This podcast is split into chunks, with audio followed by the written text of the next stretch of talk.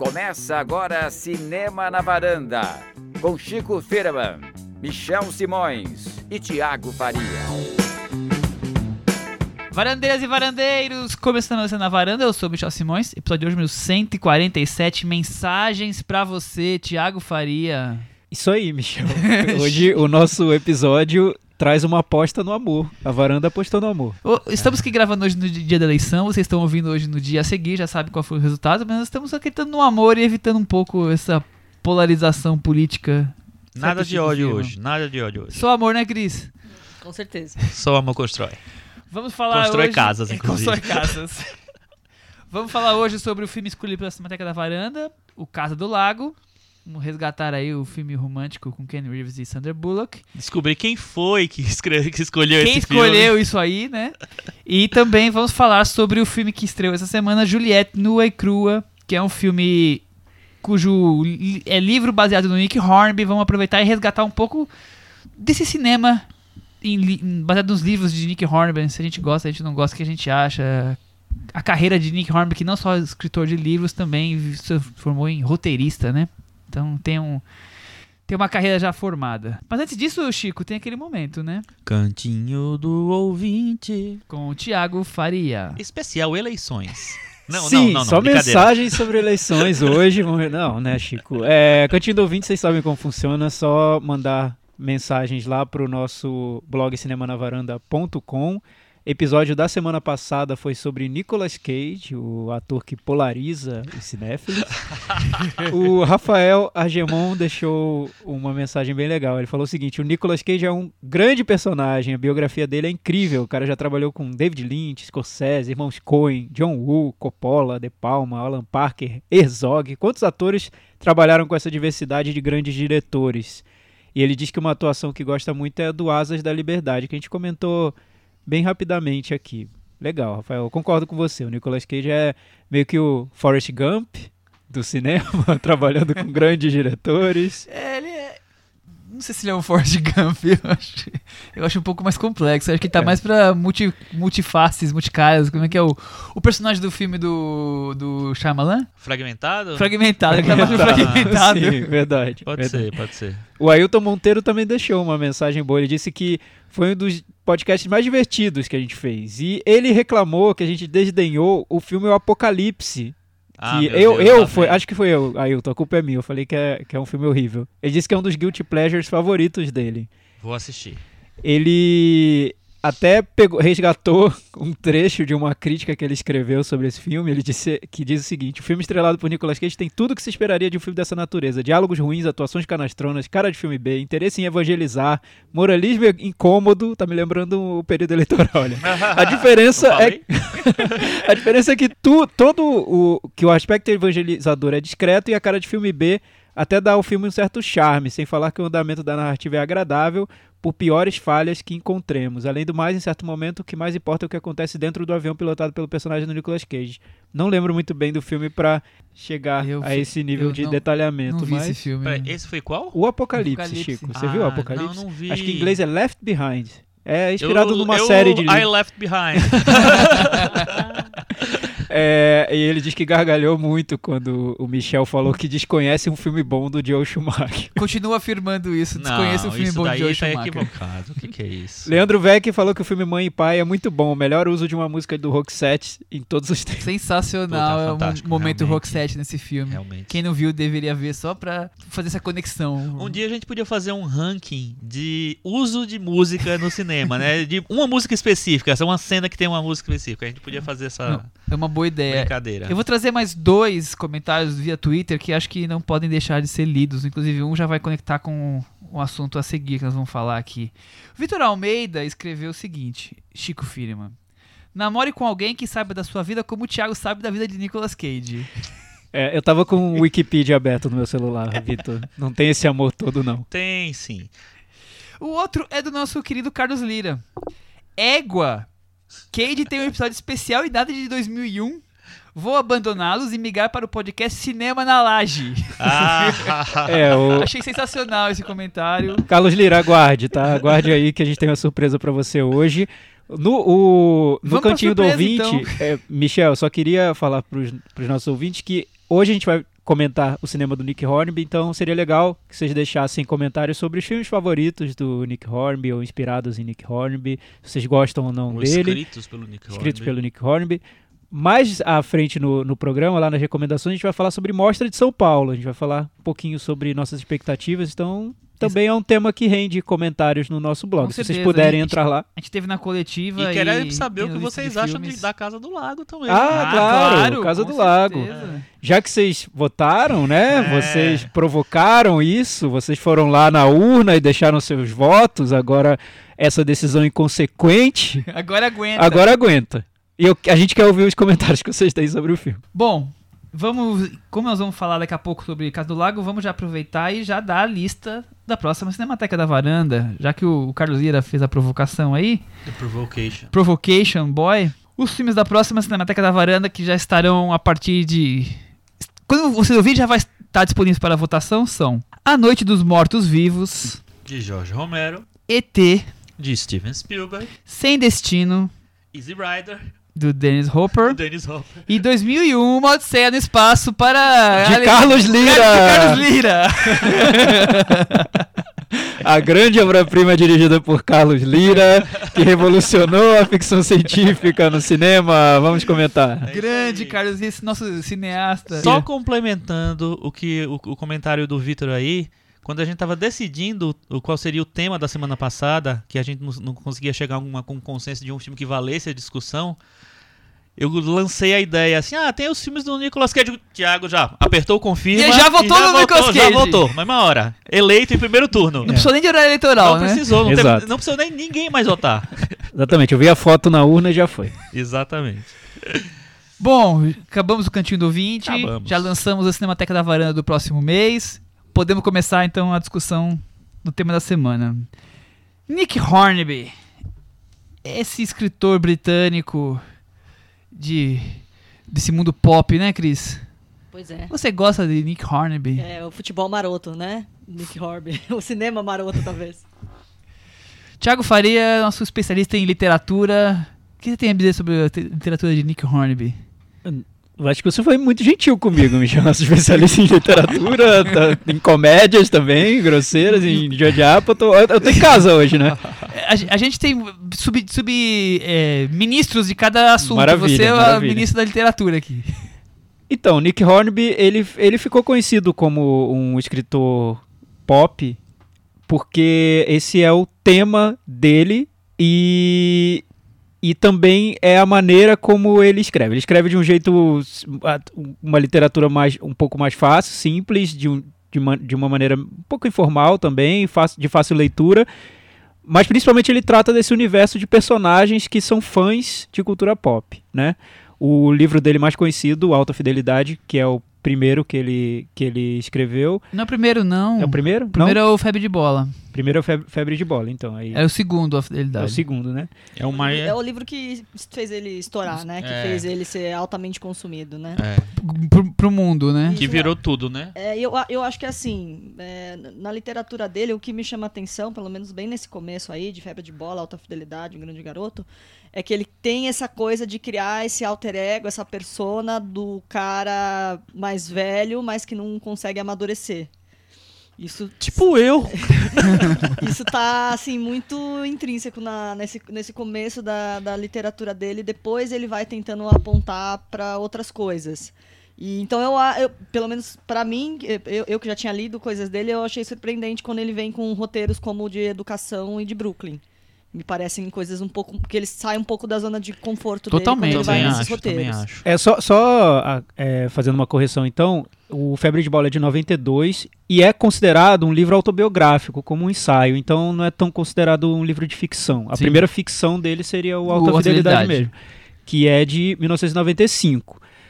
O Alta Fidelidade consolida esse, esse personagem que a, que a Cris comentou, É, né? um Do fã de cultura um pop. ego mesmo É. já dele, né? Tem Esse adulto que não ele. amadureceu ainda, né? É, e que pauta o- os interesses dele muito por aquilo que ele gosta de consumir, né? Dos melhores discos, os melhores filmes, os melhores livros. Então a- a- é a cultura pop pautando o estilo de vida do personagem. Mais do que isso, é a, é a cultura pop cristalizada num, numa obra, né? É ali. É, é- Num grupo de personagens, é, né? Listinha, é, Eu também muitas acho. referências pop, todas as coisas. É, o, o personagem do, do Alta Fidelidade, acho que o nome dele é Rob, se eu não me. Rob, Se acho não que me é, falha a Robin, memória. acho que é Rob. Robin, Rob. Tem, tem um outro nome, é Rob, eu- muda, muda o sobrenome no- na versão do John Cusack. Ele organiza a vida dele fazendo o top 10s. Top fives, fives, top fives. fives, né? Nossa, já fugiu muito da minha memória. E, e é curioso, isso, isso é importante falar que foi um livro que marcou muito a minha adolescência. Eu gostava muito dele. eu- por um momento, por um período, era.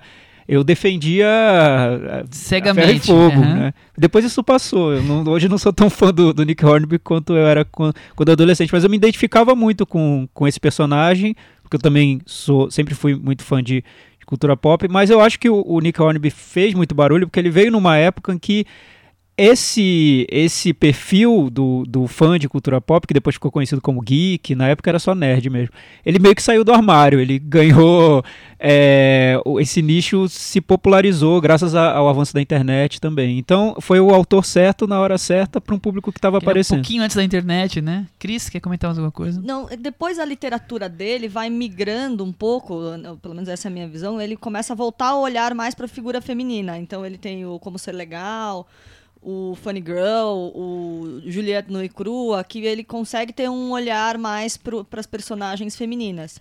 E que, de certa forma, é o que acontece no Brooklyn do Educação, que mesmo assim eu acho que é um... que vem nessa, nessa coisa um pouco diferente da, da literatura É, ele, dele. ele começou a carreira falando muito com ele mesmo, né? Isso, e Digamos depois assim. ele depois vai ele vai se tornar um expandindo. autor realmente de outros temas, né? de outros temas. Aí, e o que eu, aí agora já indo pra coisa do, do cinema, o que eu acho curioso é que o, sei lá, a adaptação do, do Febre de Bola, do Alta Fidelidade e do, do, do Um Grande Garoto são adaptações com um olhar americanizado. Ele tem uma pegada bem inglesa ali no, no livro, mas a, a adaptação acabou indo para um. Assim, eu, eu gosto das adaptações, mas eles tiveram um olhar totalmente americano. O Febre de Bola é basea- baseado no- na paixão dele pelo Arsenal, um time de futebol inglês, enfim. E aí a adaptação é completamente diferente, é outro esporte. O é Amor Estados Jogo é um Unidos, time de beisebol de é um Boston. time de beisebol, é o Jim Fellow com a Drew Barrymore. O próprio Alta Fidelidade, apesar de, né, da direção do Stephen Frears, a, a- o olhar é muito mais americano, o A trama, garoto, né, a trama, se né, passa lá. totalmente, né, as, as- as referências, algumas permanecem ali, outras são bem diferentes, enfim, ele foi abraçado pelos americanos. Chico e Nick Hornby. Então, na época do que o Alta Fidelidade foi, foi lançado, o filme, Nos 2000, se não me é, engano. 2001 no Brasil, né? Eu achei um dos filmes mais espetaculares da história do universo, porque era tudo que eu queria. Tinha lista, tinha música, tinha tudo, referências o tempo inteiro. É, o John Cus- Cusack sempre foi um ator que eu gostei, apesar eu acho de eu achar ele sempre limitado, é um ator que eu gosto muito e ele nunca teve um, foi valorizado no cinema. Ele ganhou um papel à altura do que ele nunca foi. É, então, pra mim, é um, é um- é um filme que eu adorei quando eu vi. Adorei, tá, fica- ficou no meu top 5 daquele ano. É, hoje em dia, eu acho que ficaria talvez um top 25, talvez, daquele ano. Mas eu gostei muito, assim. É, então, esse- esse- é, esses motivos que a gente falou, é, os temas dele, a maneira como o universo que ele, que ele abordava, pra mim, me tocava muito. Era uma coisa que eu gostava, fazia, é, conversava totalmente comigo. É, depois eu, sei lá, eu acho que ele seguiu caminhos que não- já não me interessavam tanto. Logo depois, logo no, no Grande Garoto, que eu acho um filme legal, ok, já não é um filme que me envolve tanto assim. É, e, nos, e os outros também não. Só que eu gosto da virada dele, como a Cris é, lembrou, para roteirista. Eu acho Brooklyn um filme muito bem escrito. Acho um filme simples, um filme direto, que não tem nada a ver com o que ele fazia antes. Então, eu é, tenho essas duas fases bem marcadas e que me interessam de maneiras diferentes. É, eu. Eu gosto muito da, da fase inicial dele, porque essa coisa. Eu, eu acho que ele, é- ele acabou se tornando um pouco essa geração. Falando com essa geração, videogame. Não que ele fale de videogame, mas assim, ele.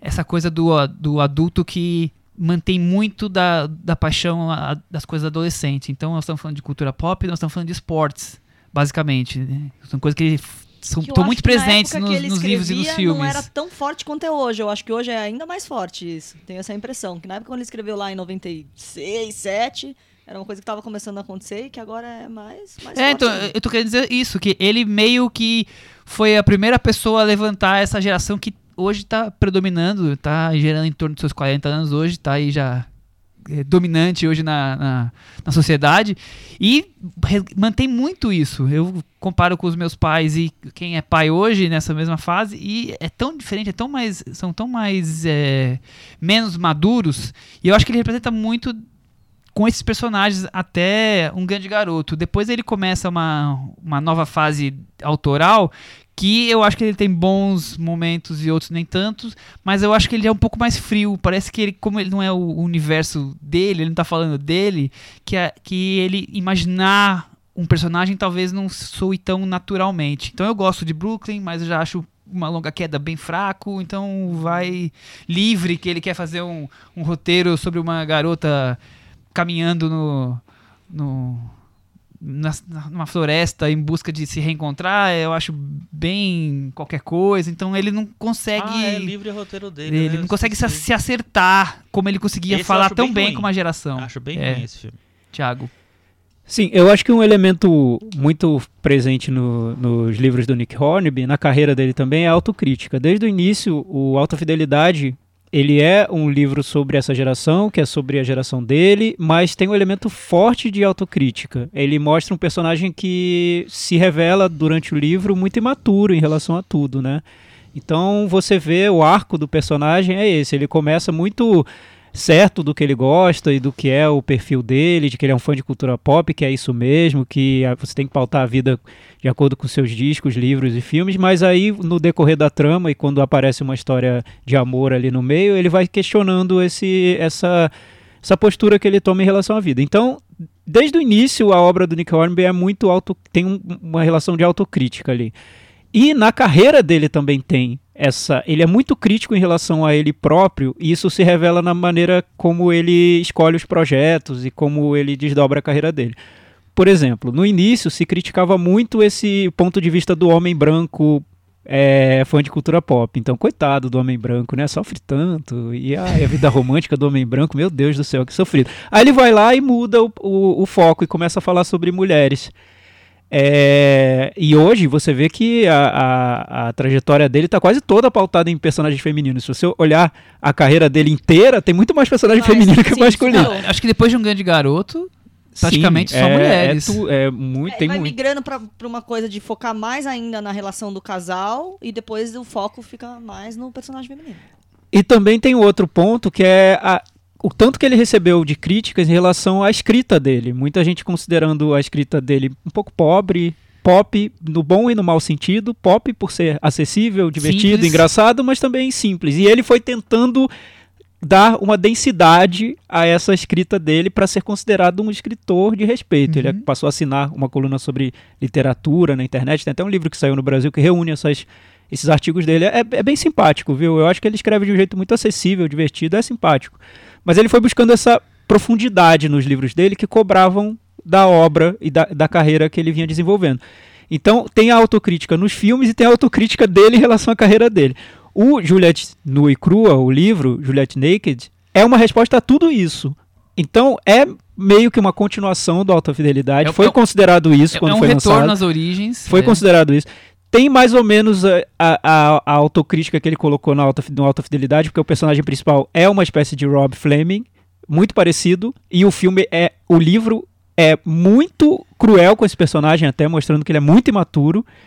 E no decorrer do livro, a personagem feminina, que é a- o par romântico dele, vai tomando a dianteira até virar a personagem principal do livro. Então, ele tenta também dar essa densidade que buscavam no Alta Fidelidade e que, não encontravam. Então, em vários aspectos, é uma resposta a todas essas cobranças que ele vinha recebendo na carreira.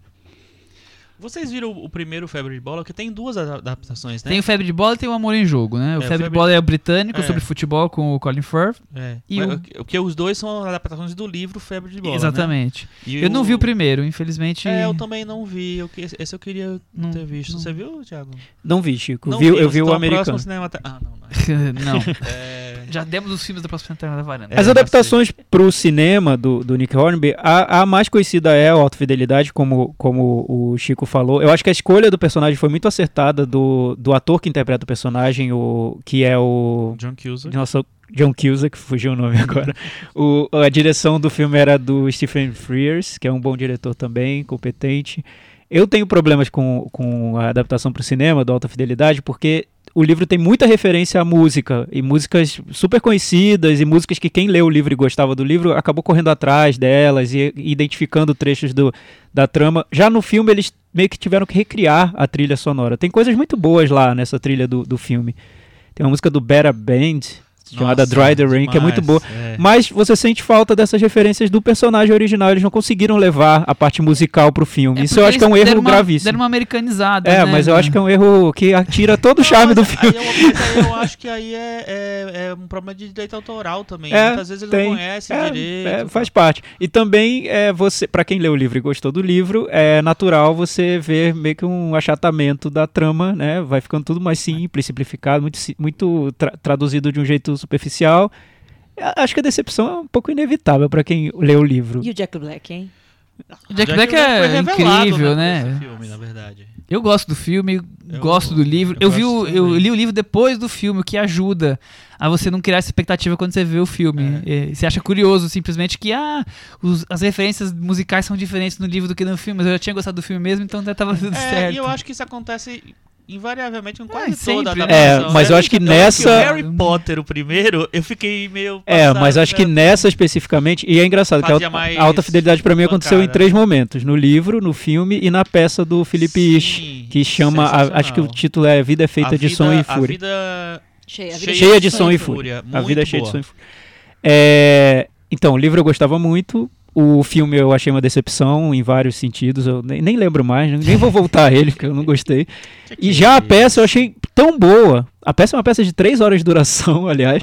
É, eu achei melhor que o livro. Assim, eu saí mais é, emocionado, mais tocado da peça do que foi a minha resolução do e- livro. E, E as aí-. E aí a sacada da peça eu acho que é essa, porque ele coloca, além de ter as referências do livro exatamente as que eram, ele coloca a música na peça. Então, a sensação de ouvir a música e acompanhar a trama e daquele personagem é não tem como superar. Juntou a música com, com o texto e ficou perfeito. Já o filme vai por um caminho que eu achei totalmente errado. Thiago Maléfico com alta fidelidade. O filme eu acho muito fraco. Pessoa má. Democracia, aqui, Pessoa aqui democracia. Só, só não vou ser mais permitir. maléfico do que com o Juliette no cru, mas chegaremos lá. Eita, que absurdo. É, mais algum comentário sobre, Não, acho que é sobre isso. Nick Hornby pré-Jet no e Crua? Não, temos agora um filme novo, né? Cartaz. Vamos falar então sobre o filme dirigido pelo Jesse Parrots, que é um diretor de, principalmente de séries. Ele dirigiu Girls, Orange is the New Black, é, Nurse Jack, fez clipes do Foo Fighters. Pois é, ele começou a carreira nos anos 90 fazendo clipe. Ele fez o- aquele clipe Big Me do Foo Fighters, Sim. que é bem divertido, simples também. Então, a- o início da carreira dele foi. Clipes, clipes musicais, principalmente Foo Fighters, mas uma banda ou outra, mas acho que Foo Fighters foram vários.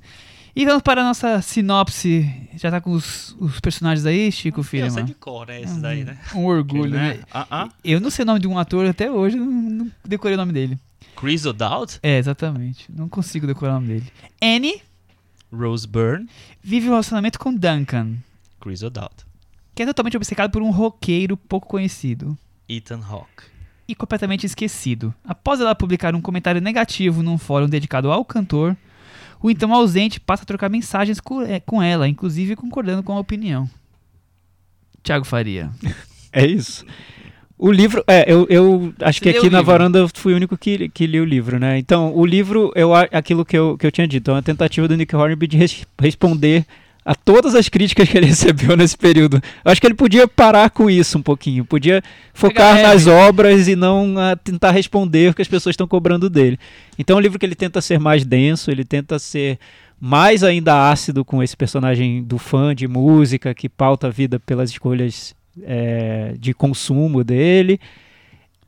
Só que eu acho que ele não consegue nada, nada, nada. Acho que o, o personagem é uma repetição do, do, do Rob Fleming sem, sem brilho. E eu acho que ele é cruel de um jeito que até, até me parece ah, exagerado. eu acho que ele acaba criando um personagem estereotipado pro mal, sabe? O, o, o cara tão é, Que é egocêntrico. Que é o personagem do, do do, Chris do- ou do, O do amigo, personagem do fã. quer dizer, do fã. O que é interpretado por Chris O'Donnell, que é um cara tão egocêntrico, tão ali centrado no mundo dele, tão ridículo, e que é fácil você considerar a personagem da mulher dele uma personagem é, centrada, sensata, porque ele é muito ridículo. Qualquer coisa diferente dele É. já vai ser mais sensato. E, e eu acho cruel, porque né, ele tá lidando com a geração dos leitores do- dos livros dele, tá lidando com, com ele próprio, com a trajetória dele. Não sei se é os. a- e, e- e digo, o filme é estereotipado e o livro é também.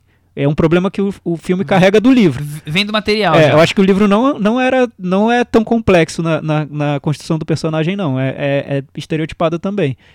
E por outro lado, ele quer co- compor o personagem do músico, que é o personagem do Ethan Hawke, como o avesso do que se espera de um, de um popstar, que é o cara que é um sujeito família, que tem filhos, que é muito mais maduro do que o fã. Então, assim, o, o, quem é, é atacado pelo Hornby é o fã. O, todos os outros personagens do filme são vistos como personagens humanos, personagens complexos, personagens cheios de problemas.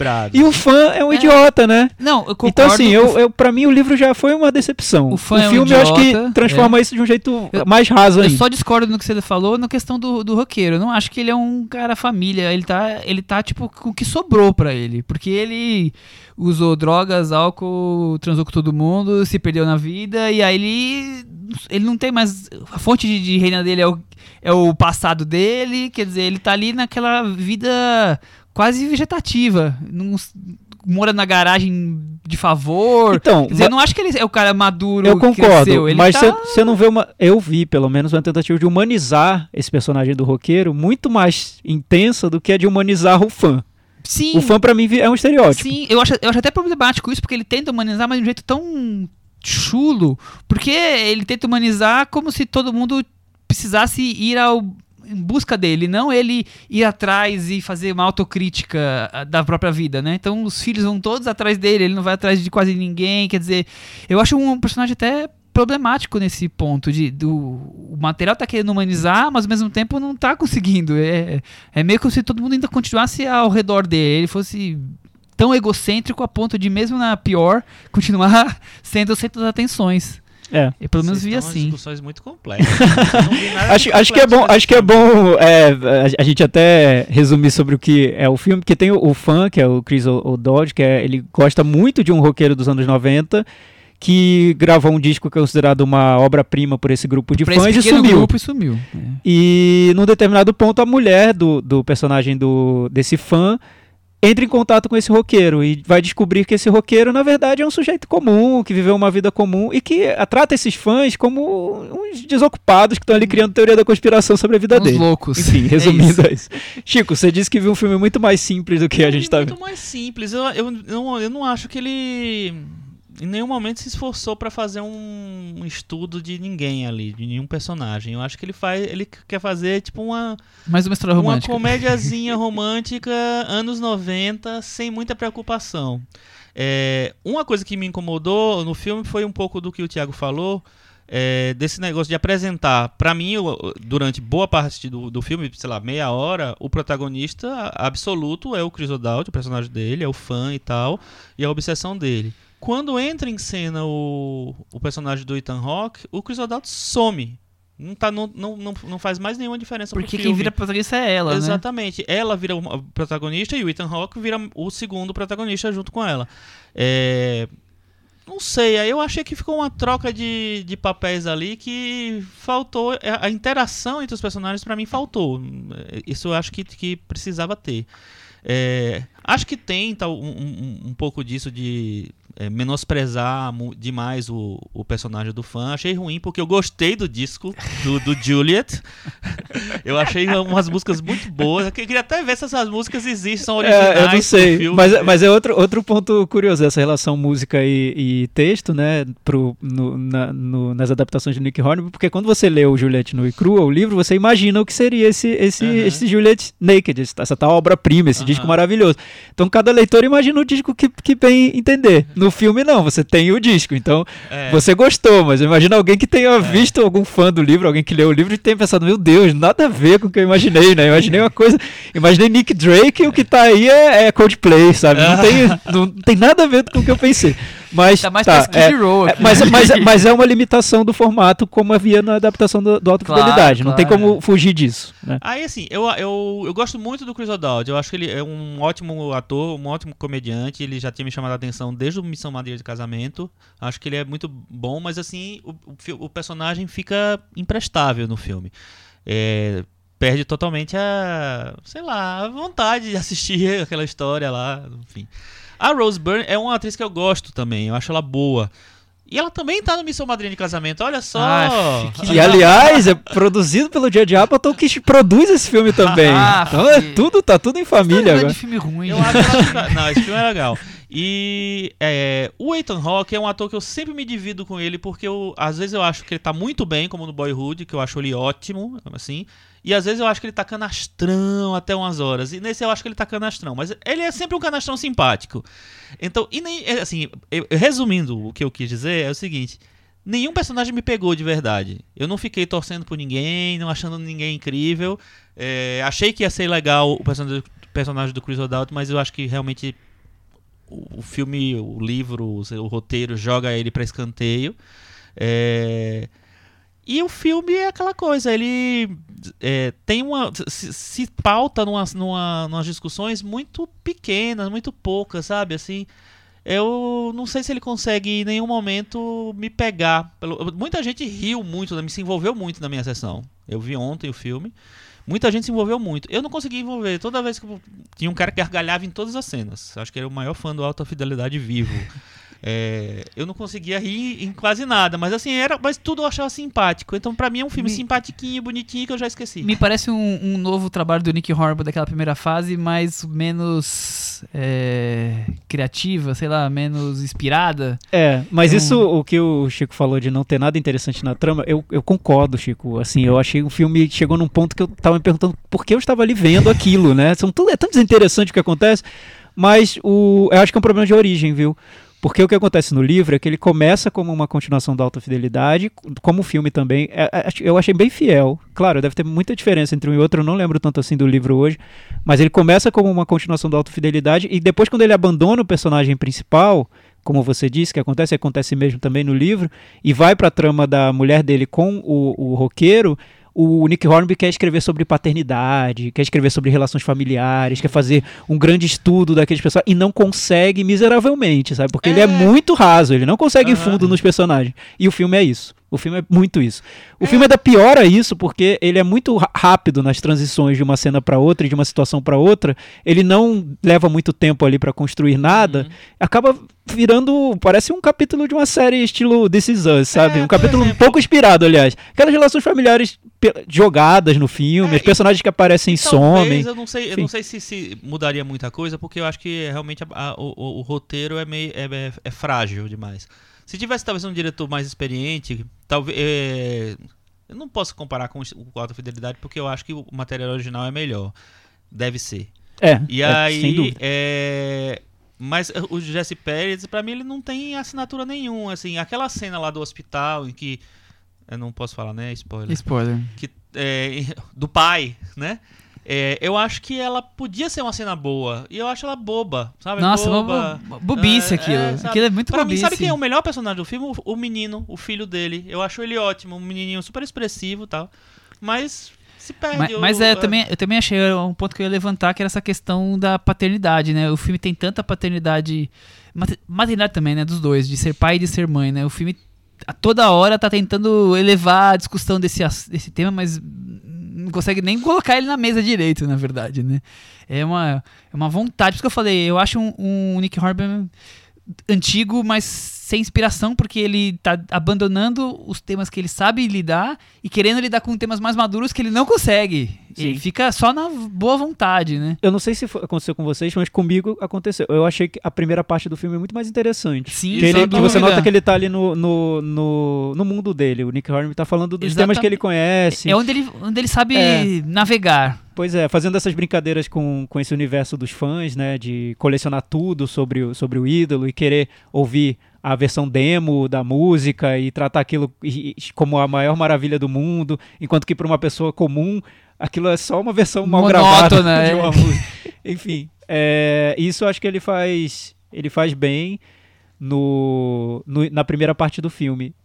Já a segunda é o que ele quer ser, né? Ele quer ser agora, é, né? o que ele quer ser e ele quer ser um grande É Nick Hornby um de, de escritor. educação, de Brooklyn. isso, e aí isso, eu já exato. acho que não. E aí eu acho que ele conseguiu mais, pra você ver co- como é curioso, né? Eu acho que ele conseguiu mais essa profundidade no Brooklyn, no roteiro do Brooklyn, Ah, com certeza. do que no livro de Juliette Naked e no, e no filme que reflete o livro, né? Ele não, ele não escreveu o roteiro do, do filme, mas reflete muito bem o livro.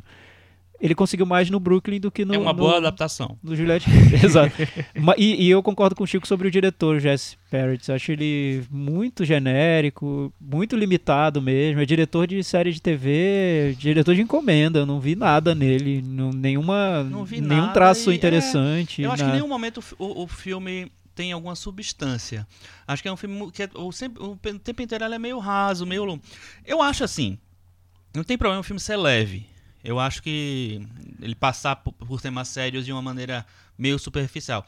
O que eu acho é que não dá pra ser raso. E eu acho que ele muitas vezes esse filme é raso. sabe? É meio.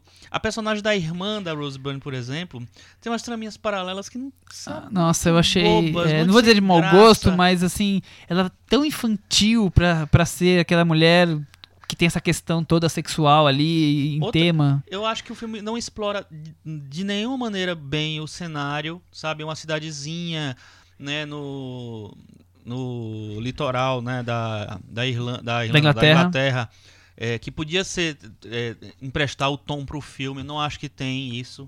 Acho muito bobo. Por exemplo, o Brooklyn, ele pega esse, es- esse espírito pequeno, leve, simples e, e leva pro filme dos cenários, tanto de Nova York quanto de é, da Irlanda, né? Que eu acho que ela vai. Eu eu acho que ele pega bem é, essa coisa e leva pro filme isso. Esse filme não, acho que ele não tem tom. Acho meio. Passa muito sem. Então acho que tem um problema de direção, que eu noto, muito claro. Mas eu também noto um problema de origem mesmo, do material de origem. E mostra muito a crise do Nick Hornby como, como escritor. De não saber muito bem o que fazer, encontrar, onde ir, é. voltando ao maior sucesso dele. Quando isso acontece, geralmente é o sinal amarelo, né? Quando tá acontecendo algum problema, quando o escritor tem que voltar ao principal sucesso para tentar é, resgatar, alguma isso. coisa, né? Me lembra o Danny Boyle voltando a Transporting, sabe? Você tem que.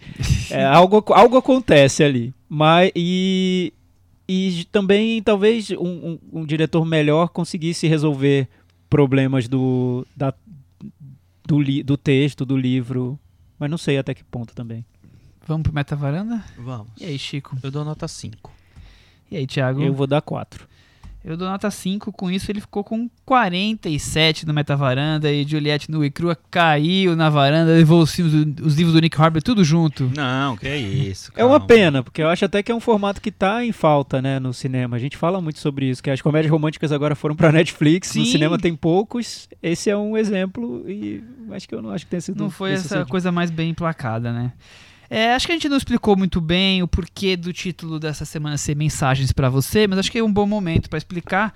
Se no filme Juliette nua e crua, a gente acabou de comentar, é, o filme, o, o argumento surge da troca de e-mails e vários e-mails entre Dois personagens. dois personagens, a, a, a, a personagem feminina e o, ro, o roqueiro.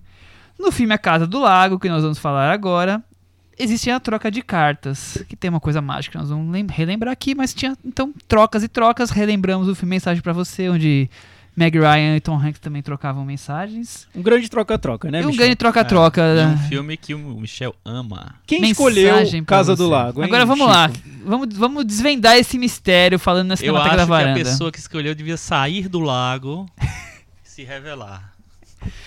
De dentro É, das águas. Pela quarta vez consecutiva, os varandeiros escolheram um filme que eu coloquei na votação. Ou seja, o Michel é a cara da varanda, né, Michel? Eu, eu dialogo bem com o nosso público, é isso.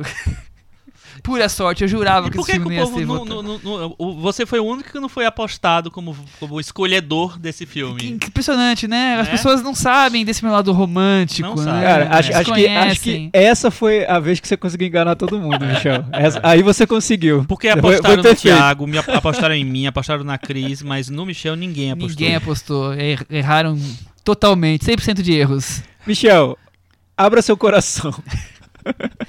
Eu, eu gosto muito da Casa do Lago. é, antes de rever, claro, né? Agora, agora revi, nós vamos debater, mas continuo gostando muito. É, eu não tinha ido ainda ver o original. Eu fiz questão dessa vez assistir o original primeiro, que é um filme coreano, pra quem não sabe, é um. Ilmare. É um, é um remake, digamos assim. Então eu fui atrás desse material original. Eu faço minha lição de casa. O Michel vai ganhar o prêmio ESSO de investigação depois desse episódio. O Mas que, que você encontrou nessa investigação, Michel? O que eu encontrei, en- encontrei grande as filme? diferenças, As e origens? diferenças e semelhanças Ah, de- de- de- entre os dois filmes. É, e vamos debatê-lo agora aqui na varanda. Eu já vou dizendo que continuo gostando muito. Eu acho que o grande coisa do filme é o Alejandro Guest. Acho que ele faz o filme ser muito melhor do que o, o material do que ele Alejandro tinha. diretor do filme. Exatamente, é o argentino que dirige esse filme. Aliás, falando da Alejandra Guest, ele fez. Tem uma, tem uma filmografia longa, mas os filmes mais conhecidos dele são já no final, que é o Valentim, que eu sei que o Chico adora. Uma Noite com Sabrina Love. Mas acho que o Caso do Lago é o único filme que ele fez nos Estados Unidos, ou talvez tenha mais é, algum. e tem o, o- outro filme dele dessa época também, é, o, é Por um Mundo Melhor. Sim, também. O- Tudo Um na Mundo Argentina. Melhor, que passou na mostra, depois entrou em circuito e tal. Então, eh, pra ficar claro aí pra vocês, essa, esse romance fantástico com Sandra Bullock e Keanu Reeves, repetindo a parceria de Velocidade Máxima, né? É verdade. Pro Michel, o que é vale é verdade. o diretor Alejandro Agreste. Vocês eu- descobriram então Eu- eu- de onde vem o interesse do Michel por A Casa do Lago. Eu só vi Valentim, eu, eu não conheço a carreira dele. Ah, o Mundo Melhor você vai gostar. Aliás, eu só vi Legal. Valentim depois da Casa do Lago, inclusive. Eu, Uhum. eu ainda não fui mais no detalhe dele, mas eu acho que ele tem um, uma- um peso muito grande no filme, nós vamos debater mais aqui. Vamos pra sinopse? Vamos. Se, sei que alguém não conhece, já não viu esse filme, né? Mas a gente sempre traz a Passou na sinopse. tela quente, será? Passou, Passou. na tela quente, temperatura máxima, super cine, passou antes de vocês imaginarem. Uma médica Sandra Bullock, e um arquiteto, Keanu Reeves. ambos solitários, trocam cartas e vivem um relacionamento à distância enquanto vivem na mesma casa do lago, separados por dois anos. Então, Thiago Faria, esse é o Nossa, segredo. arrepiou, hein? Na mesma casa do lago. Separados sim, Brasil. dois. Esse é o segredo, Thiago Faria. Cada um está na mesma casa, só que dois anos de diferença e tem uma certa magia com aquela caixa de correio em que abre-se um túnel do tempo. Mas diga, Michel, por que isso te toca tanto? Você Não, tá na mesma casa separado Eu, por eu, isso não é isso que me, que me toca. Eu acho que, o- que o que me toca é a forma como o Alejandro Agreste narra essa história. É, eu, como já disse que vi o filme anterior, o, o coreano, é um filme, é uma comédia romântica ultra singela, sem nada de especial. É, é, a, a Coreia do Sul tem, tem uma, uma tradição de fazer comédias românticas. É, não boas normalmente, mas, mas bobinhas, engraçadas. E, e o filme é, é isso que quem já viu algumas comédias coreanas já, já sabe. Engraçadinho, bonitinho, tem o, o momento mais denso, romântica, romântico, que é a coisa mais melodramática, o momento mais engraçado, e aí tem o, o final. O filme no final é diferente do, do, do filme americano. O- No final ele morre. Na, no- Ah, que na legal, Coreia. deu spoiler. Nossa. Mas que bom. Eu prefiro esse final coreano. também- eu também o prefiro. final americano eu não gostei muito, não. Mas tudo Ah, bem, gente, vai lá. Vocês são coração no ruim. Eu, a coisa que eu menos gosto no, é o, o final do- da versão americana é o, é o finalzinho dele. Mas é um filme que não tem nada assim, você fala, ah, tá bom, é uma história bonita, romântica, sem nada de excepcional. É como. é, eu, eu acho que pro público que ainda não. Pros nossos ouvintes que ainda não viram, duvido. Acho que todo mundo viu. Quem tá dizendo aí que não viu, viu, sim. Ah, com tem que certeza. sair do armário, filho. Você viu. É, acho que o, o lance é uma comédia romântica coreana muito bobinha, dirigida pelo Christopher Nolan. Seria, seria algo assim, né? Tem absurdo. vários jogos Que temporais. absurdo. Tem duas linhas temporais ali. É, um personagem tá em 2004, eu Quatro. acho. O outro tá em 2006. A Sandra Bullock tá em 2006 e o Keanu Reeves tá em 2004. De alguma maneira, não sabemos como, a física quântica talvez explique. É, eles se comunicam. A gente perdoa isso É, e segue não, o jogo, ótimo. senão É, não tem Não, história. dá nem pra É. perdoar, é, É, a trama, É a trama. o principal. E eu acho muito legal. Eles estão conseguindo se comunicar em épocas diferentes e eles vão tentar o- um encontro. Não sabemos como, então é meio que um. ro- rola ali um- um- uma espécie de teoria de teoria das cordas, não sei o que acontece. O filme não vai fundo nisso, mas acho que o Christopher Nolan iria se ele tivesse Ele, ele só iria nisso, né? Mas acho que o fundamental é que o, o filme americano ele é um romance, ele não é uma comédia romântica. Tem, uma diferença Não é, não é uma comédia. crucial aí já. É. Ele, é- aliás, ele é bem dramático, É, eu diria solitário, ele é. Ele vai eu mais acho profundo. que ele é. Aí realmente tá a diferença do filme tem a ver com o Ale- Alejandro Agreste mesmo. O- o- eu tinha visto dois filmes do Alejandro Agreste antes, que são os que eu citei, né, o Valentim e o, o Mundo Melhor. E ele é um diretor do melodrama. Ele, ele o que interessa a ele, pelo menos nesses filmes tal, e na Casa do Lago também, é o melodrama, é valorizar o melodrama e não entender o melodrama como igual a dramalhão. Ele gosta do- de, de descobrir os, as nuances dramáticas da história. E aí, quando ele é, escolhe uma trama fantástica, né, com a fantasia no, no- na espinha dorsal, assim, pra, pra sei lá, dar corpo ao filme, é, ele aposta no melodrama co- como uma maneira de deixar mais sólido, para não, não ficar simplesmente uma grande brincadeira. É, e ele ac- acredita, é um filme sério, é um filme é um romance, mas é um romance sério, assim, é um romance em que ele acredita no que ele está dirigindo, assim. Tem um filme, acho, no final dos anos 2000, que é com a Reese Witherspoon e o Mark Ruffalo, que é E Se Fosse Você, que tem uma, uma, uma premissa parecida, não parecida, mas parecida com essa coisa da, da fantasia no meio do, Do romance. do romance. É, que eu acho que tem uma, uma semelhança de. Sei lá, tá na mesma seara Dialogam da ali. coisa, tem um diálogo ali. E pra mim é fundamental que o Alejandro Agreste, como você falou, esteja no, no comando dessa operação, porque um diretor que não, sabe, que não que não acha importante dar valorizar o melodrama mesmo, não entende que é que é sério o drama ali, é, podia fazer uma coisa meio boba mesmo e virar até parecido com a, com a comédia coreana que você falou. Eu acho que a- o, diferen, o diferencial dele, inclusive na, naquela época do cinema americano, é justamente que ele aposta nisso, ele vai com todas as fichas na, na fantasia e no melodrama juntos. E aí ele fica, é, é um filme meio único ali naquela, naquele contexto, daquele, aqueles anos ali. Tiago, e você? Sim, eu acho que é um filme muito fácil de ser incompreendido. E na época ele foi, eu até pesquisando sobre ele, ele ficou com 35% no Rotten Tomatoes. Nossa, muito foi bem criticado. caído. Ele teve ci- tipo 52 no Metacritic. É, né? É. Ele teve críticas absurdas, assim, ah, nada faz sentido no filme. Então, pessoas que simplesmente não embarcaram na, na Na premissa. história e acabou. É, é fácil você tratar o filme como, ah, é um romance bobinho com Uhum. Keanu Reeves e Sandra Bullock. Eles não são É. os atores mais expressivos Sim, realmente foi tratado assim. Foi. Tem E- até um. Só, só complementando o que você falou, tem um prêmio da- das mulheres críticas nos Estados Unidos e que elas têm um prêmio, umas categorias engraçadinhas. E uma delas é melhor é, filme que a gente queria amar, mas não dá. E esse ganhou. Que absurdo. Casa É. do Lado. É, o- poucos críticos elogiaram muito o filme. Um deles foi o saudoso, pra mim, o Roger Ebert. Oh! Tá vendo? Ele- olha, Nicolas viu, Cage e gente? Robert Ebert é viu, a gente? dupla do Thiago. olha só, né? Vão ter que engolir o Roger Ebert pra casa do lado. É, ele deu 3,5 em 4, então é uma- era uma nota bem alta que ele dava. E ele falou: ah. é, pessoal, ignorem o- a lógica e não pensem no filme por esse caminho, mas levem em conta a intensidade do romance que tem, do clima romântico do Isso. filme, da atmosfera romântica do filme. E é sobre isso que a gente está falando agora, né? Que o Alejandro Agreste ele consegue resolver o tom do filme. É, revendo agora, eu, eu percebi muito isso. É, é um filme bem diferente do que se fazia na época, até do que se faz hoje. É, é um, é, um- é algo. É único mesmo, né? No tom que ele consegue encontrar para o filme. Até na, na própria escolha que ele faz para trilha sonora, das músicas que ele coloca ali. Tem, imagina, tem uma- um trecho do filme que começa a tocar Nick Drake, Pink Moon, um, um disco que é super é, triste, que o Nick Drake escreveu já ali quase a morte mesmo, deprimido, e Que ele coloca Ni- Nick Drake Num num romance, romance, da Sandra é. Bullock No- com, o Nick- com, com o Keanu Reeves. Fantástico, no romance fantástico. Então, É. é, você Você acha nota... que vai, tocar, que vai tocar no Juliette nua e crua, mas toca É, nesse. tá, toca na casa do lado. É. Você, você acha que ele vai tratar de um jeito superficial, mas na verdade é o diretor que tá ali levando muito a sério aquele filme, né? A proposta do filme.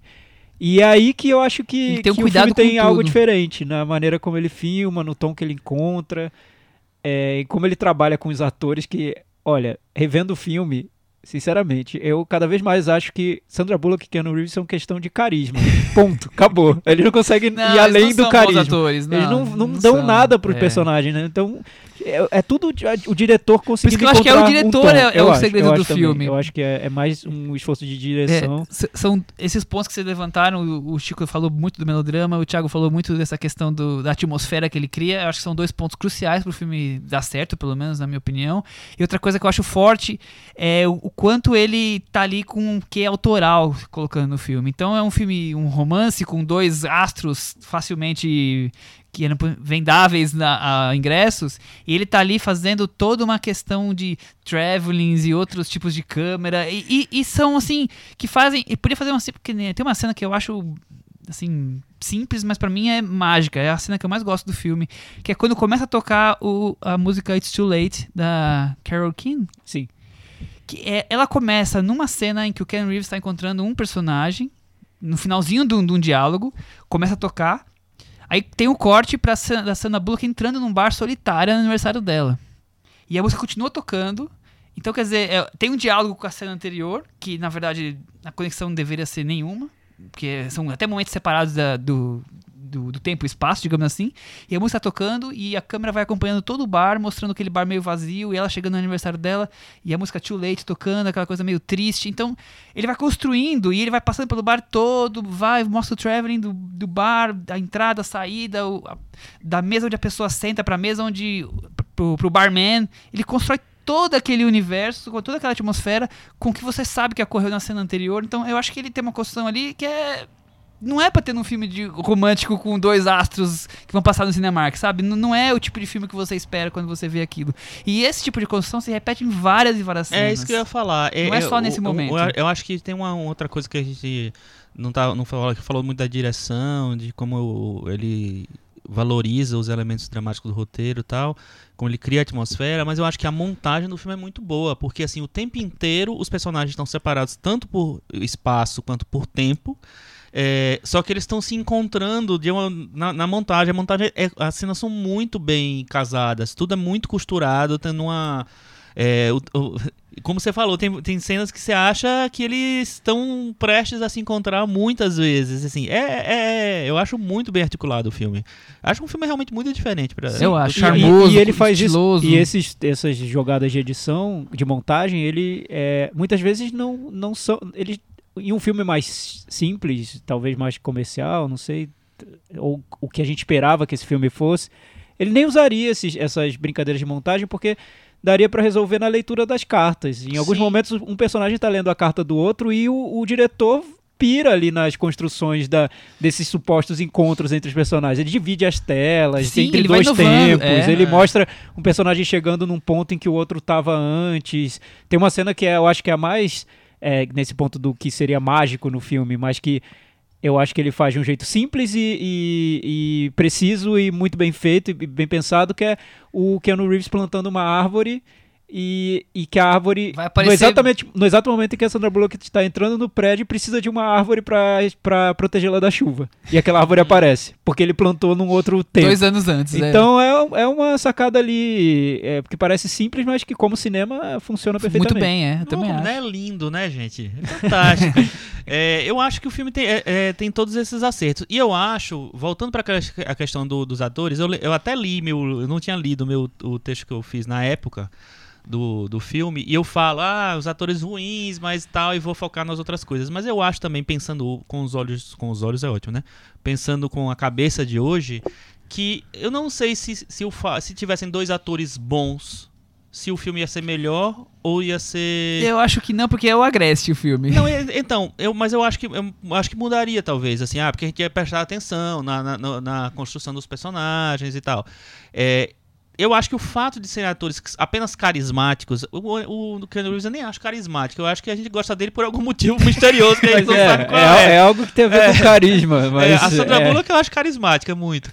Mas é, é isso. Se fosse. é, o fato deles serem atores que não são grande coisa, deixam eles muito. é, a- a- sei lá, tomados pelo filme. O filme toma conta de tudo, o diretor toma conta de tudo. Então, eles ficam muito mais a serviço do filme do que se fossem atores realmente muito bons. Se fosse tipo uma Julianne Moore ali, ou... Julianne Moore não tem mais idade, né? Nem- Acho que nem naquela época tinha, não sei. É, mas sei lá, um- uma atriz muito boa ali, um ator muito bom, talvez a gente ficasse prestando atenção muito, muito nos atores e o filme ficasse um pouco mais subserviente às, às atuações. É, e nesse filme, não. Elas estão. É, é, os atores, os personagens estão, são é, uma coisa orgânica dentro do filme. não- Eles não, não têm destaque. Eu, eu concordo, Chico, com você, mas eu revendo o filme agora, eu fiquei imaginando o que teria sido o filme com atores melhores. Porque eu não sei se talvez essa atmosfera de romance e do- da conexão entre os personagens mesmo, talvez teria sido mais intenso ainda, se os atores fossem bons. Pode ser. Porque eu senti, às vezes parecia um, um- um- pedaço de madeira se encontrando com uma tábua de, de papelão, assim. É, é- era muito. Que que é é, é, não, tinha, não tem nada ali, sabe? Então tem a atmosfera do filme, é bonito, é tem um lirismo ali que, se você embarcar no filme, pode ser tocante mesmo. Fala muito sobre relações platônicas. O filme é- é- funciona como uma metáfora para todo tipo de relação impossível, por N motivos. Ele usa um- uma saída de fantasia, mas, enfim, tá falando sobre relacionamentos amorosos difíceis e complicados e tal. É, mas eu fico me perguntando se com atores melhores essa conexão não teria sido mais forte. Que maldade. atores, os atores do Talvez Amor sim. ao- à Flor da Pele, do Kawaii, por exemplo. Ah, ah, eles são, são bons, né? Sim, É, oh. Aquilo marca a gente no filme. Tem uma intensidade nas atuações. E, e- e tem uma atmosfera levemente parecida, né? tem, tem. tem. É, são Essa- filmes- filmes de- sobre amores platônicos. Amores platônicos, amores quase irrealizáveis, né? É. O, o, o, o Amor Eu gosto muito da Pele, cena da inclusive- dança também. Eu acho a construção da dança tão, tão bem feita por Ah, ele. Peraí, a cena da dança Quando é eles da estão varanda, dançando né? na varanda, é quando eles estão Ah, dançando. É a cena é- do beijo. É Daí cena do veio beijo. o nome, inclusive, do podcast Cinema na Varanda. Eu achei demais. Dessa Não, porque cena. não é na varanda, né? Ele, começa a conversa na varanda, mas ele depois eles dançam na grama. Mas eu acho É. curioso que naquela cena, ah, o jogo de, de enquadramentos vai até no pé deles dançando na grama, assim. Como Uhum. o Allegando Agreste busca.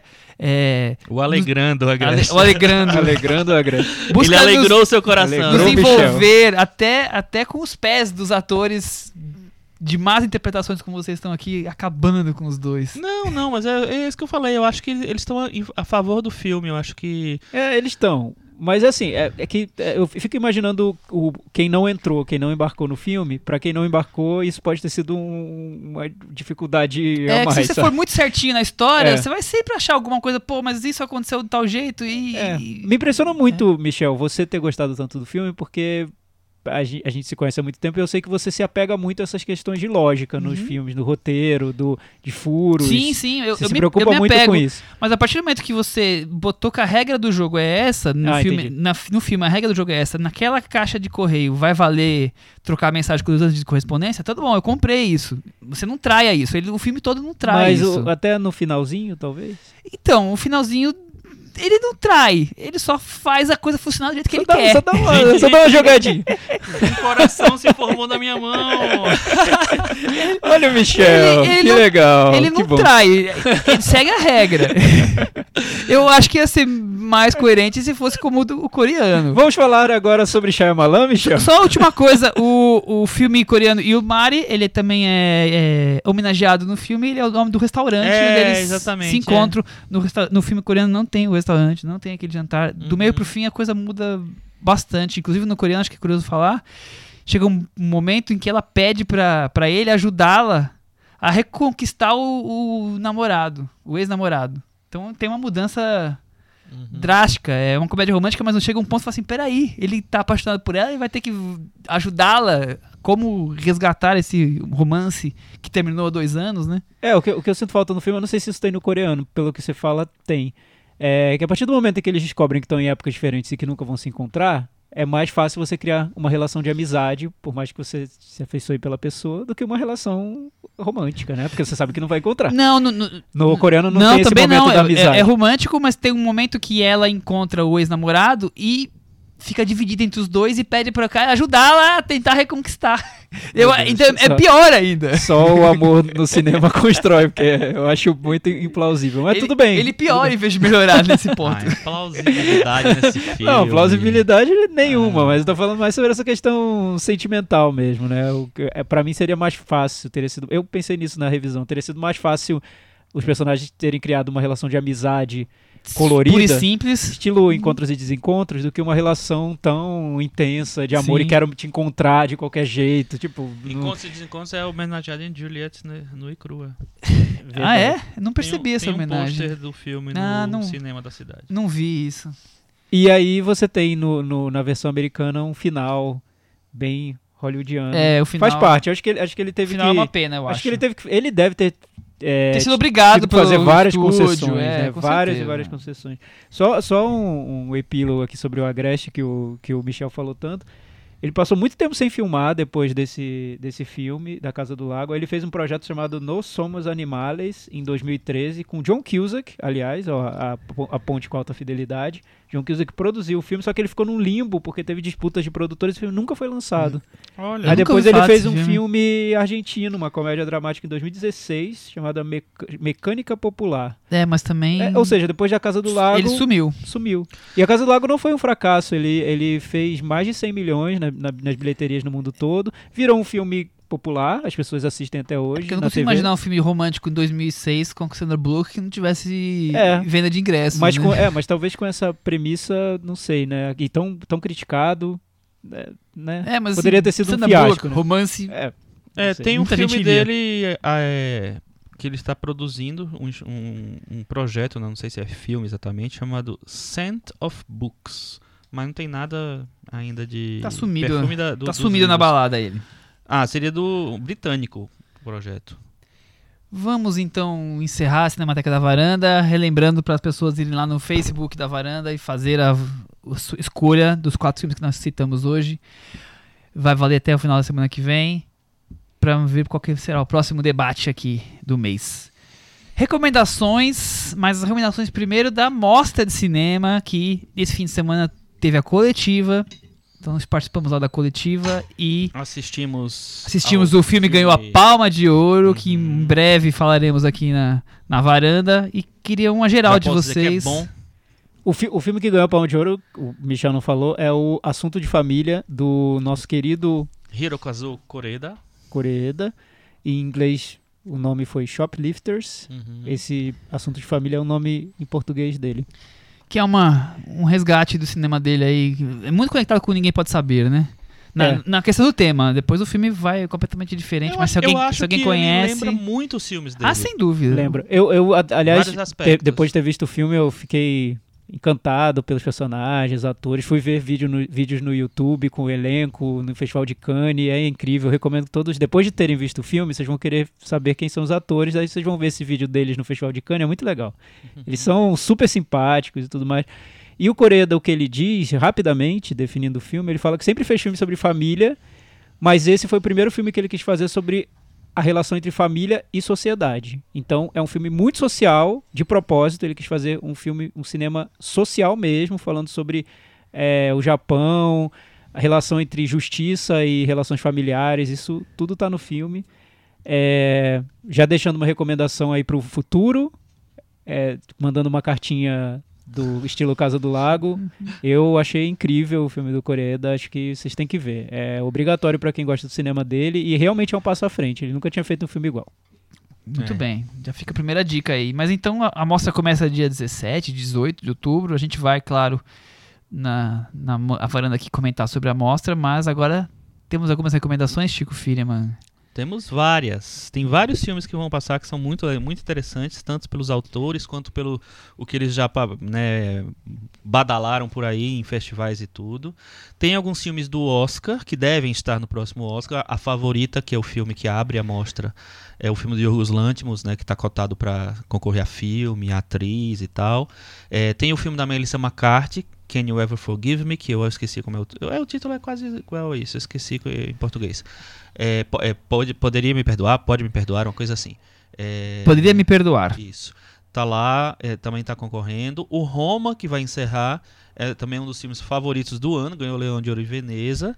É, tem o filme do Jafar Panahi, que estava preso, né? Que tá preso. Tá preso. fez. Tem o filme russo, O Leto Verão, que Outro também diretor o diretor preso. tá preso. Então vamos prestigiar os presos, gente. é, Tem uma mensagem subliminar aí, não, né, Chico? é, Segue a pessoa entende o que quiser. Tem o filme, o finalmente, depois de milhões de anos, The Man Who Killed Don Quixote, do, do Terry Gilliam, vai estrear depois de, sei lá, 20 ou 30 É, anos dizem, fazendo foi, foi super criticado no Festival de Cannes. Eu não assim- coloco a mão no fogo por ele. Não, É. eu Rendeu não- até um documentário muito legal durante, coloco sobre a produção. Eu não coloco a mão no fogo, mas eu preciso ver Ver, esse é filme. diferente, Tô esperando né? faz 30 anos, não é possível. É, e tem vários atores, autores muito bons, né? O Olivier Assayas, o Nuri Bilge Ceylan, o... Quem mais? O, tem o... O Gia Zanke também tá aí com um filme novo. O Li Shandong com Em Chamas. Isso, exatamente. Tem o filme novo do Godard. É, que ficou imagem e palavra, né? Tem um filme brasileiro que é dos mesmos diretores do Café com Canela, que chama Ilha, que eu tô super Passou em, em Brasília, É, ele não, super não foi tão na premiado assim, mas, ver. mas tá aí. É um filme bem elogiado do ano, chama-se O Rio, que é o filme do tipo do, do diretor do Cazaquistão, Emir Gazin, que já passou outras vezes na mostra, está sendo bem elogiado este ano, esse diretor. Ele ganhou o prêmio na sessão Horizonte de melhor diretor, lá em Veneza.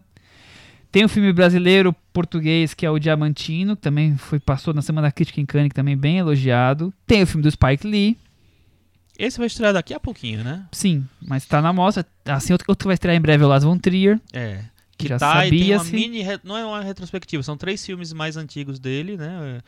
O Ônibus do Destino é o mais conhecido, mas tem o Europa e tem um elemento de um crime que eu nunca vi. Vocês viram? Esse? Vi, vi sim. É, o filme do iniciozinho da carreira dele. É horrível? Não. É bom. É, não, é, não sei, né? Porque eu, é, eu até achei, achei curioso na, na coletiva da mostra que a Renata de Almeida, que, que organiza a mostra, falou sobre essa história de estigmatizar alguns diretores por N motivos e tratar tudo que eles fazem como grandes porcarias. E o Lars von Trier é um desses diretores que caíram nesse Limbo. nesse limbo do, de levar o selo de um diretor maldito e que tudo que faz é ruim. Eu discordo totalmente. Eu gosto muito dos primeiros filmes dele. Ondas do Destino eu acho maravilhoso. Mas eu acho que Dogville eu gosto muito. Agora, eu acho, Enfim, né? e também não tem nenhum preconceito com os filmes recentes dele. Vamos ver o novo. Não, mas eu achei, eu achei interessante a falar dela, porque eu acho que tem uma, uma certa, um determinismozinho. Tem, assim, ah, tem, Já é- chega. o- é- É, é, eu- eu- o que eu gosto que ela, quando ela fala desse tipo de, de tom é que ela até traz o cinema de maneira plural, né? Sim. Tipo assim, vejamos os filmes e depois critiquemos. E não, É. e não critiquemos antes de vê-los. É, e o que a gente vê, Michel, se- sendo bem sincero, assim, até dessas pessoas mais radicais que odeiam Lars von Trier, geralmente elas veem tudo, né, do Lars von Trier, elas não É. deixam de ver. Então, o Lars von Trier lança um filme de 5 horas, essa pessoa que nunca odeia Lars von Trier Mas vai tá lá, lá, e vê as tá 5 lá. horas de Lars von Trier. Então, é, enfim, posicionamentos à parte e tal, acho que a função da mostra é exibir os filmes. Exatamente. exatamente. E eles estão fazendo isso muito bem esse ano, a seleção tá ótima. É, Acho que é uma das melhores seleções em muito tempo, por uma série de motivos, mas enfim, pra quem gosta de acompanhar novidade, festival, retrospectiva e tudo mais, é uma seleção muito boa. O Thiago tá muito feliz que vão ter dois filmes. Do Rock Sansu. Por isso eu estou elogiando tanto. Ah, Muito bem lembrado, tava escapando isso. tem o filme da Teresa Vilaverde novo, tem o da Mia Hansen Love. E tem algum também. filme que você já viu que você recomenda, Chico Firman? Tem, vamos lá. Tem que lembrar quais eu, são, tá? eu, eu trouxe quatro aqui que eu Qua- vou então fala os seus, que eu vou achando os meus aqui. É, dois filmes brasileiros que eu destaco. Central do Brasil. Ah, tá. Fora Central do Brasil. Aham. Que aí seria a Cris que já foi embora, nos abandonou antes de acabar o podcast. Ah, não fala E- assim da Cris.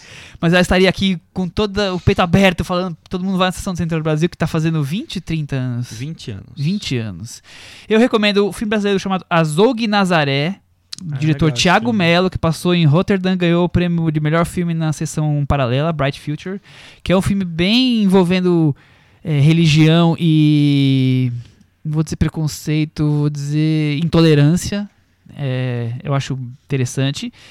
Outro filme brasileiro que passou em Veneza chamado Deslembro, sobre a ditadura, mas sobre o- as, as memórias da, da diretora, que era uma menina adolescente e, e volta ao Brasil depois de um tempo de exílio na França e tentando se readaptar ao Brasil é, com as pessoas voltando do exílio. Eu destaco também um documentário austríaco chamado A Valsa de Waldenheim, que é sobre um. tem tudo a ver com política, nós estamos aqui no momento político, é sobre um candidato é, austríaco que está lá quase ganhando a eleição quando descobre que ele tem um passado nazista e aí a coisa chacoalha. É, gente, nazismo não dá, né? É. E outro filme que eu vou destacar é um documentário português. Não documentário não, um filme.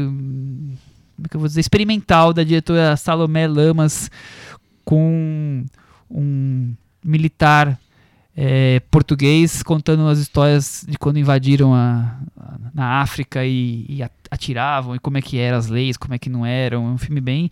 É só o personagem no fundo escuro contando como é que, como é que eram as lembranças. Então é um filme bem forte.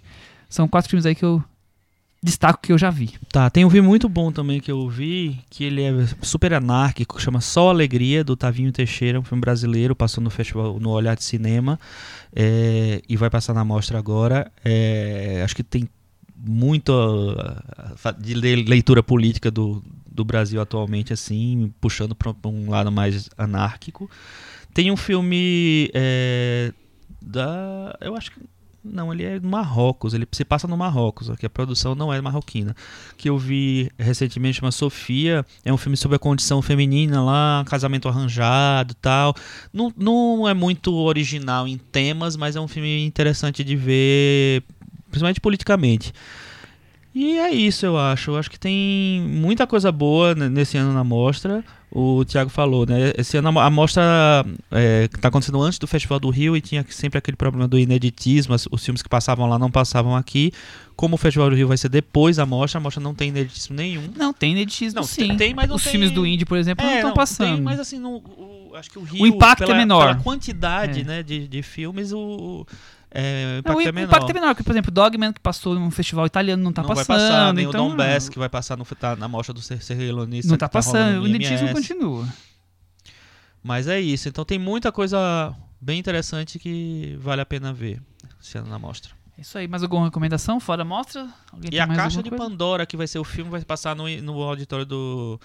No auditório não, né? Na, na área externa do, do Ibirapuera, lá, com trilha ao vivo, né? O filme do, do Pabst, de De 1929. 28, 29, por ali.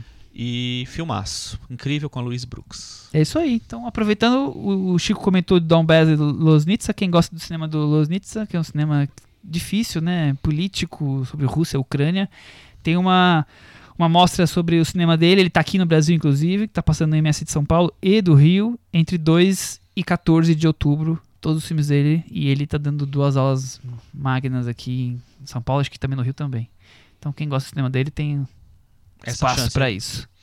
Thiago, mais alguma coisa? Só isso. Então até semana que vem. Tchau. Tchau. Tchau.